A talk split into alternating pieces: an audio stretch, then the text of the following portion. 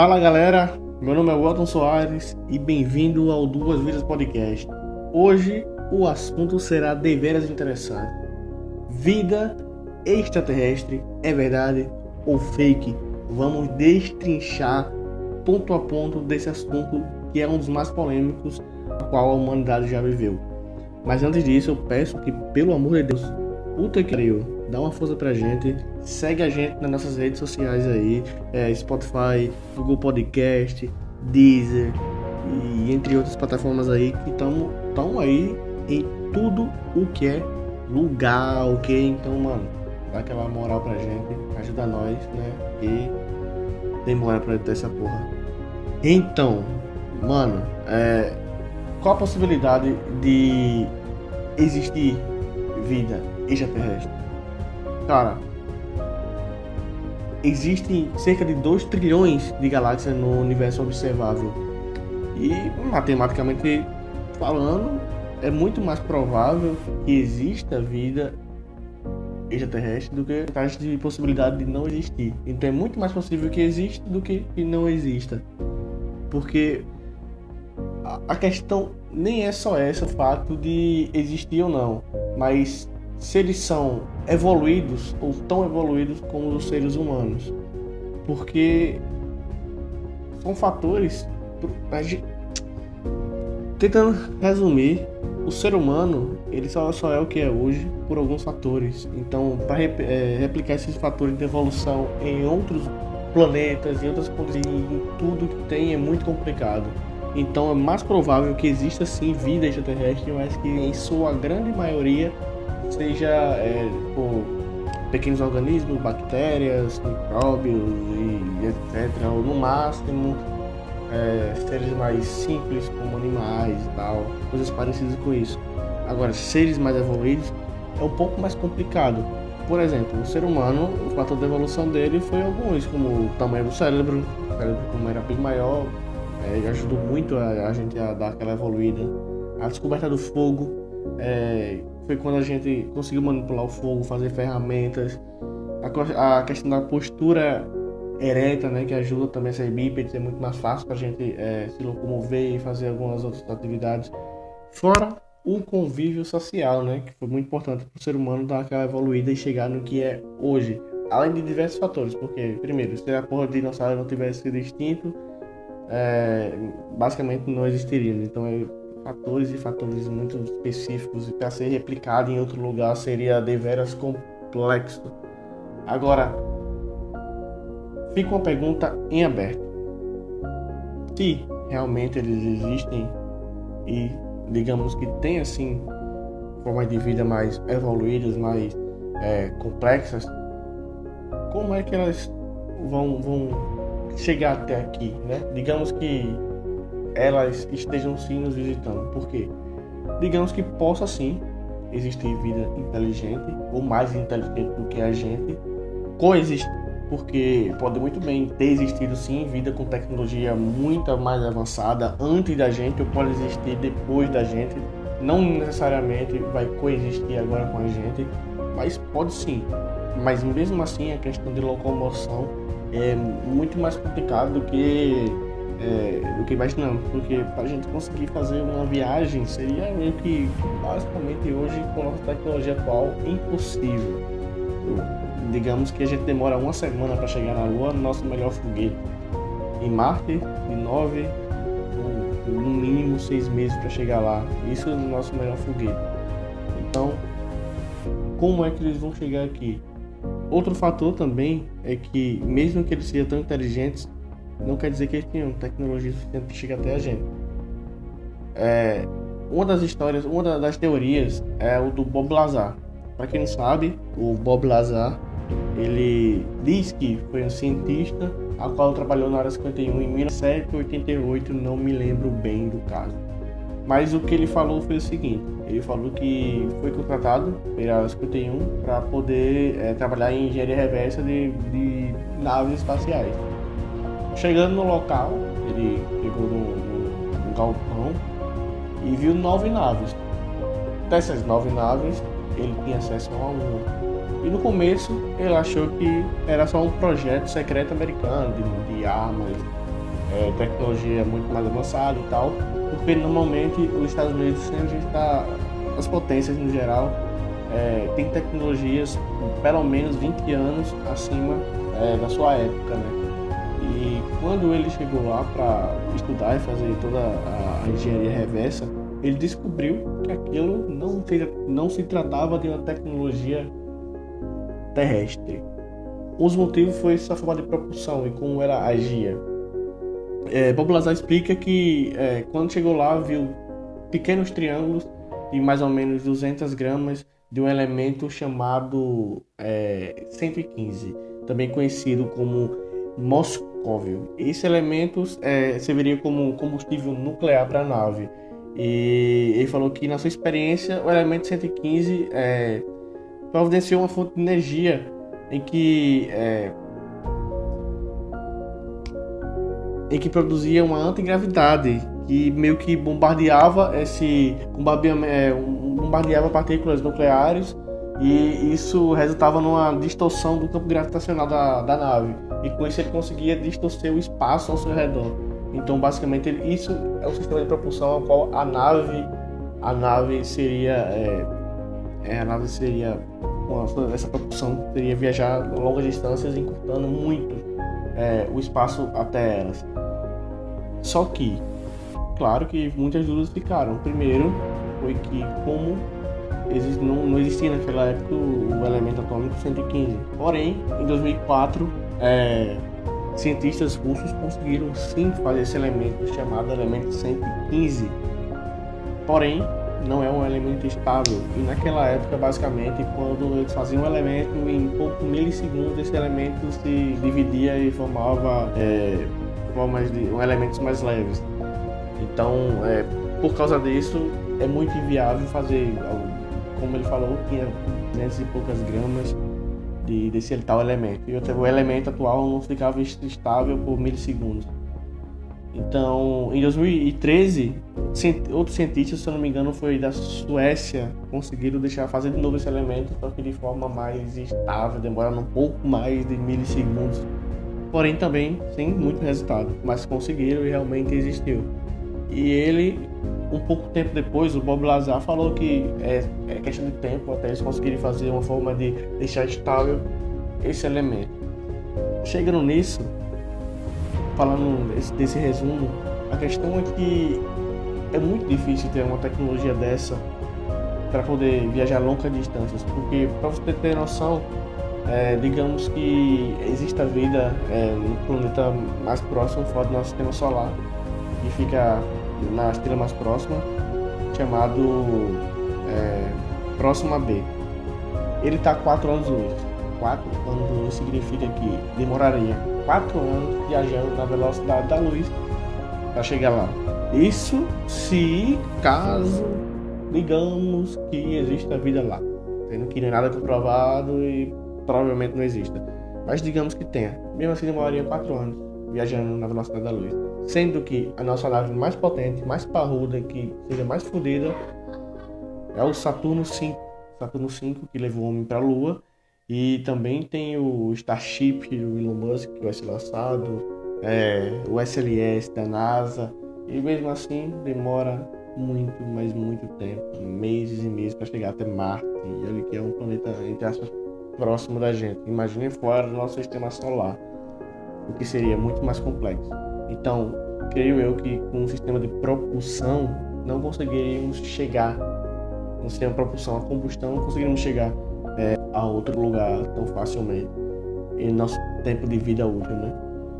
E, e, e, outro fator é que e se eles realmente tivessem essa tecnologia, tivesse tudo isso, por que que eles estariam nos visitando? Eles não vêm, não viajam 800, mil anos luz de distância para ficar é, levando, fazendo desenho no mato, levando vaca e abduzindo gente. Então eu acho que isso é muito improvável. O que seria mais provável, é a, a teoria mais provável é que eles estão com fatores científicos.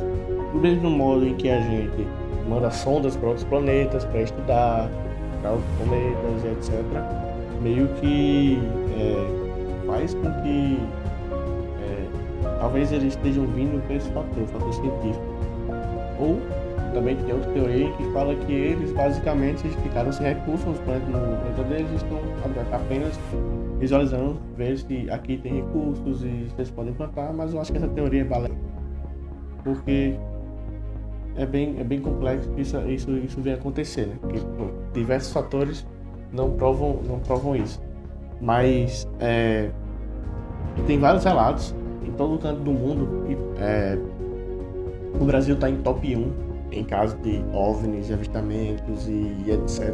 Tá em primeiro lugar de tudo e de tudo. Tem vários casos conhecidos como a Operação Prato, ET Vagina, Noite dos OVNIs, sendo que todos esses aqui são documentados pelo Exército e tal, e estão disponíveis no site do é, no site deles, que é o site da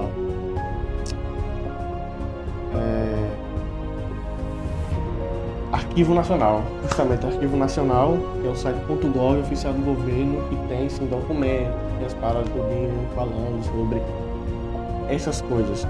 No caso do, é, da operação da operação Prato foi que em 1977 é, pessoas lá da região lá da, da, região lá deles lá de se eu não me engano foi é, em Colares no Pará e muitas pessoas estavam relatando que estavam vendo discos voadores, OVNIs, objetos não voadores e voadores não identificados no caso e que estavam fazendo meio que mandando sondas para entre aspas, picar ou morder conseguir tirar um pouco do sangue ou material genético dessas pessoas. Isso aconteceu com muita gente, foi um relato de, de centenas de pessoas que sofreram isso. E isso durou durante um tempo. Então, foi conhecido o fenômeno como chupa-chupa. Engraçado pra caralho, mas puta que pariu. E o fato é que os militares foram saber o que é. Foram chamados e o exército foi até lá para fazer investigações. E tem assim materiais em vídeos e tudo que foram perdidos, mas que são documentados até pelo site do Arquivo Nacional, em vários ufólogos falam sobre isso e que realmente eles tinham provado que tinha alguma coisa lá, alguma coisa lá que eles não sabiam o que era. No outro, a outra operação que teve foi a, a, a Noite dos OVNIs. A Noite dos OVNIs foi é, uma, uma situação em que em que é, a Força Aérea Brasileira montou uma operação, uma operação para é, porque é, a FAB, a FAB interceptou em 1986 é, pelo controle lá deles, a, a, base lá, 21 objetos não identificados em, em questão de espaço aéreo, né? E eles ficaram preocupados, era questão de ditadura, Guerra Fria. Então logo eles mandaram caças para ver o que estava acontecendo e para poder ver o que, né? Se passava por lá, né? Se fosse alguma ameaça tal, quisesse jogar uma bomba no Congresso e tal, é bem complicado, né? Então, chegando lá, é, é, os caças viram chegaram próximo desses objetos, esses objetos estavam indo muito, mas muito rápido. E, e durou cerca de 3 horas isso daí tudinho. O que aconteceu foi que é, o jato chegou perto, chegou em modo Judith, um dos jatos chegou em modo Judith, que é quando você, é, a mira do, do avião, do caça em si, ela trava no objeto. E se você apertar o botão lá, a bala come a porra do, do objeto que fosse, o avião que fosse, seria abatido. Então quando esse objeto chegou é, em modo Judith na, no caça, ele avisou para a torre e tem até os áudios oficiais, que até o próprio Arquivo Nacional tem possuir esses áudios. Então, quando é, ele botou em modo e pelos cálculos falaram que esse objeto tinha saído a pelo menos 15 mil quilômetros por hora. O avião mais, mais fodido naquela época, o avião mais secreto dos Estados Unidos, tudinho, não passava de 7 mil quilômetros por hora. É um, um, um caça americano lá, secreto que eles tinham não passava de 7 mil km por hora. E isso é em 1936. E são 21 objetos. Também teve o caso do ET de Virginia, que foi que provavelmente raptaram, caiu uma, uma nave lá, os militares foram lá, conseguiram captar os ETs, um com vida e outro morto. E que esses, é, pelos segundos relatos de pessoas que trabalhavam lá, pessoas que, que tiveram durante essa operação, que estiveram presentes alegaram que esses objetos foram entregues, é, os aliens em si foi para a Unicamp, e na Unicamp é, um, os aliens já tinham morrido, os, o que tinha já estava vivo, morreu, veio a falecer, e que no outro dia o local estava lotado de agentes americanos querendo pegar basicamente o, os corpos para poder levar para os Estados Unidos.